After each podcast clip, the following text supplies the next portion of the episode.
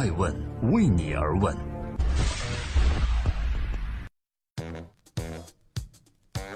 大家好，今天是二零一七年十二月二十一日，我是爱问人物首席内容官高原。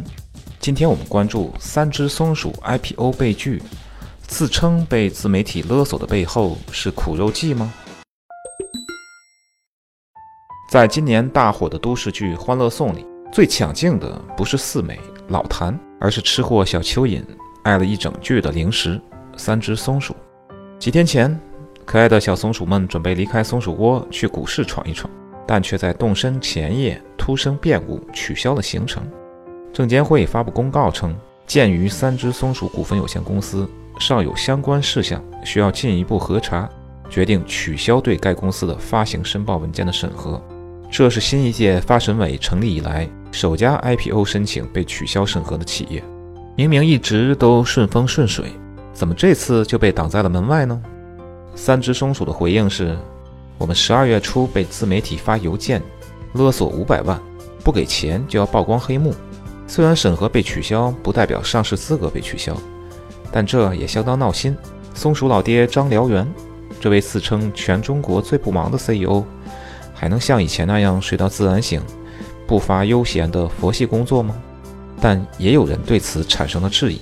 知名财经博主就直接发声。三只松鼠遭遇了什么？我不知道。不过我知道近期发审委空前严厉，为了避开这个风头，部分待审公司绞尽脑汁拖延时间，其中包括请人自黑，然后借机临停。一时间坊间议论纷纷。这件事背后肯定不只是遭到自媒体勒索五百万这么简单。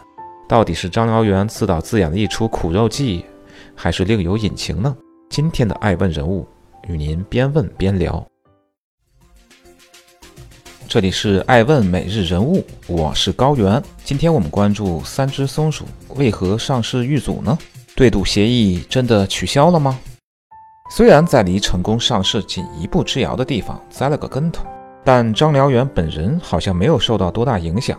前几天他还出现在第六个松鼠爱莲日活动，并在做内部演讲时称：“我们还在这里，都挺好的。”疑似对三只松鼠 IPO 被取消审核一事进行回应。尽管不能判断出他所谓的不想抱怨商业环境的不确定性，不去埋怨那些心灵被污染的人，这些话是真正佛系的看开，还是公关应对？但你要知道，一边是同一天六个核桃的母公司 IPO 修成正果，一边是三只松鼠在双十一的时候十三分钟销售额破亿却不能够上市的自己，命运的反差不可能不影响到张燎原的心情。三只松鼠的招股书上显示，自2012年成立以来，依靠电商流量的红利，三只松鼠五年间取得的亮眼的业绩。2016年的净利润达2.37亿，比2015年暴增了25倍。对于电商来说，赢得客户的好感才能促进消费。三只松鼠的业绩也离不开创新的营销手段，比如在客服沟通上，他们没有沿用淘宝惯用的“亲”，而是用“主人”。来称呼消费者，以求更好的客户体验。除了发力情感式营销，张燎原还紧跟新零售潮流，开始布局线下实体店。他甚至还在策划一个涵盖吃喝玩乐的松鼠小镇。用流行的话来说，他希望做出一个二点五次元的品牌，连接二次元和三次元，将品牌人格化。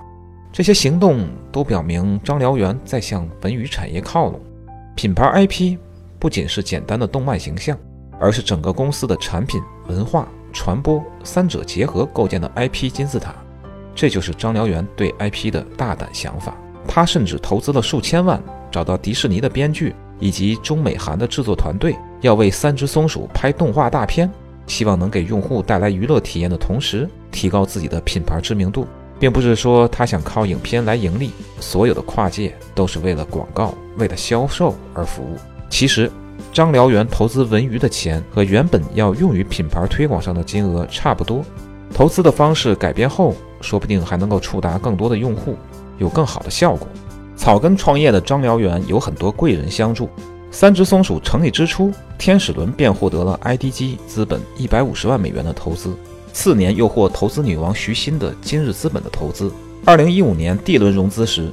丰瑞资本的创始人李峰携三亿元分享了这场资本盛宴。其实，在这次三只松鼠上市遇阻的事件中，很多人关注的焦点是对赌协议。那么，什么是对赌协议呢？简单来讲，就是投资方与融资方在达成协议时，双方对于未来不确定情况的一种约定。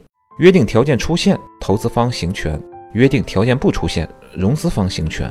创始人可能借着资本的机会大展宏图，也可能因赌局失败而身价全无。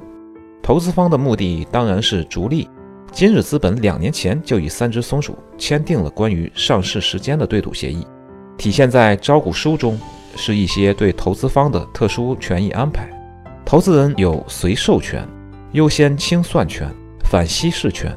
重大事项一票否决权等权利，如果想要终止这些权利，三只松鼠需要在十二月十七日之前上市。或许这就是三只松鼠急于上市的重要原因。虽然截止目前还不能确定自媒体敲诈三只松鼠是否是真的，发审委所说的相关事项到底是什么，但从三只松鼠官方回应《华侨时报》来看。他们在今年八月就已经彻底解除了与 IDG、今日资本等投资方的对赌协议，目的就是为 IPO 审核清扫障碍，所以应该不用再担心对赌协议带来的威胁。大家好，这里是爱问每日人物，我是高原。张燎原会是下一个张兰吗？今年六月，在三只松鼠五周年庆典上，董秘潘道伟称，如果上市成功。张燎原凭借手中的股份可以成为安徽新首富。不同于其他饮料食品产业的老总不差钱不上市的观念，张燎原曾表示：“我们要做到千亿市值。”潘道伟在庆典上还说：“三只松鼠如果上市成功，IDG 资本至少会有一百五十倍的回报。”什么情况？被资本养大的松鼠现在这是要回报恩情，把利益拱手让人吗？张燎原其实算得很清楚。申请上市前，张燎原个人持有公司百分之四十八点三四的股份，其余股份由三家投资人控制。如果上市成功，他也控制着四十三点五一的股份，他也控制着百分之四十三点五一的股份，仍为控股股东。其余四位初创成员无一持股，公司也直到一六年才成立员工持股平台，拉着一群平均水平是 B 的人，做出了一件 A 的事儿。公司不设副总裁的张燎原其实害怕被边缘化，他是一个控制欲很强的人。其实自今年三月决定上市以来，三只松鼠有些被动。十月就因为签字律师离职为由主动申请终止 IPO，现在又自称被一封邮件敲诈，不断认怂的行为不禁让外界猜测，三只松鼠是不是在躲避史上最严的发审委的审核？毕竟截止到十二月十日。新一届发审委的通过率仅为百分之六十点四，同时，三只松鼠高盈利的背后依然存在很多问题需要解释。发审委给出的六十五条反馈意见都很犀利，比如对赌协议是不是为了本次 IPO 特地解除的，有没有刷单或虚构交易？除此之外，还存在被爆出甜蜜素超标、霉菌不合格等食品安全问题，这些都是三只松鼠不该回避。也无法回避的。张燎原日后命运如何？是会像俏江南的张兰一样，被欧洲私募基金 CVC 取得百分之八十二点七的股权，黯然退出江湖，还是成功敲响 IPO 的钟声后绝地反击呢？这些都是未知。但此次三只松鼠暂停上市的步伐，或许是件好事。它可以让互联网经济下的企业家们都冷静思考一下。消费者真正需求的动力是什么？企业的使命和终极目标又是什么？这样一来，也许能更多一份对未来大势的理性判断和考量吧。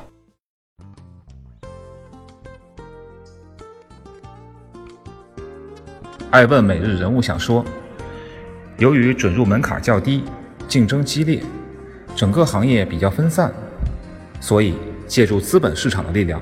进行快速扩张发展是目前很多休闲零食企业的选择，如恰恰食品、良品铺子、好想你都已经成功上市。但在拓宽营收来源、打造全新战略的同时，也不能忘记最核心的竞争力——产品。如果被产品质量或者安全卫生等问题打败，那再可爱的周边、再萌的称呼，也不能阻止消费者粘性的消失了。爱问是我们看商业世界最真实的眼睛。